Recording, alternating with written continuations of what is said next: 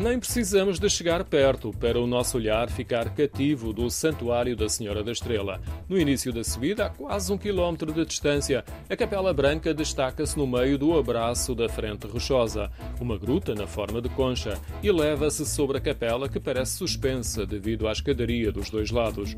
A frente rochosa é muito alta e no topo construíram um mirante em que a vista, com o céu limpo, alcança o mar da Figueira da Foz.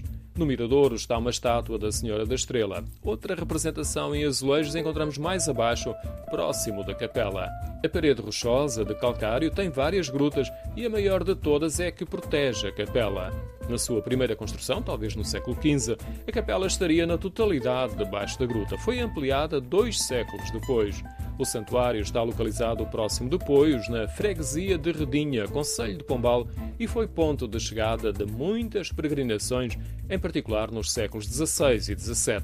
A romaria anual é em maio. A atração religiosa diminuiu, deixou de ser conselho e a imigração levou muita gente para o Brasil. Curiosamente, na altura da minha visita ao santuário, o espaço foi partilhado com dois casais brasileiros. Estávamos de passagem, passagem é, mesmo. A gente procurando na internet viu que tinham essa santa aqui e paramos. A capela estava fechada, fazia muito vento e o deslumbramento era a localização da capela no meio da gruta e a vista. Ah, bonito, bonito, vale a pena. O que é que vos encantou mais? A paisagem, né? Sim, a capela, né? Que é num ponto muito alto, onde tem uma visão muito boa a vista em direção ao mar, o que alimenta a lenda de que o navegador estava à deriva no mar e prometeu construir uma capela à Nossa Senhora caso se salvasse. Logo de seguida surgiu uma estrela no firmamento que o orientou até terra.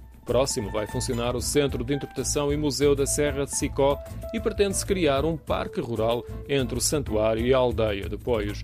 Nas proximidades vale a pena visitar a Gruta do Monstro das Bolachas e o Canhão do Vale de Pois. É outro lugar deslumbrante com maciços calcários a marcarem a paisagem no topo da serra. Um dos caminhos é pela estação da Biodiversidade de Vale de Poios.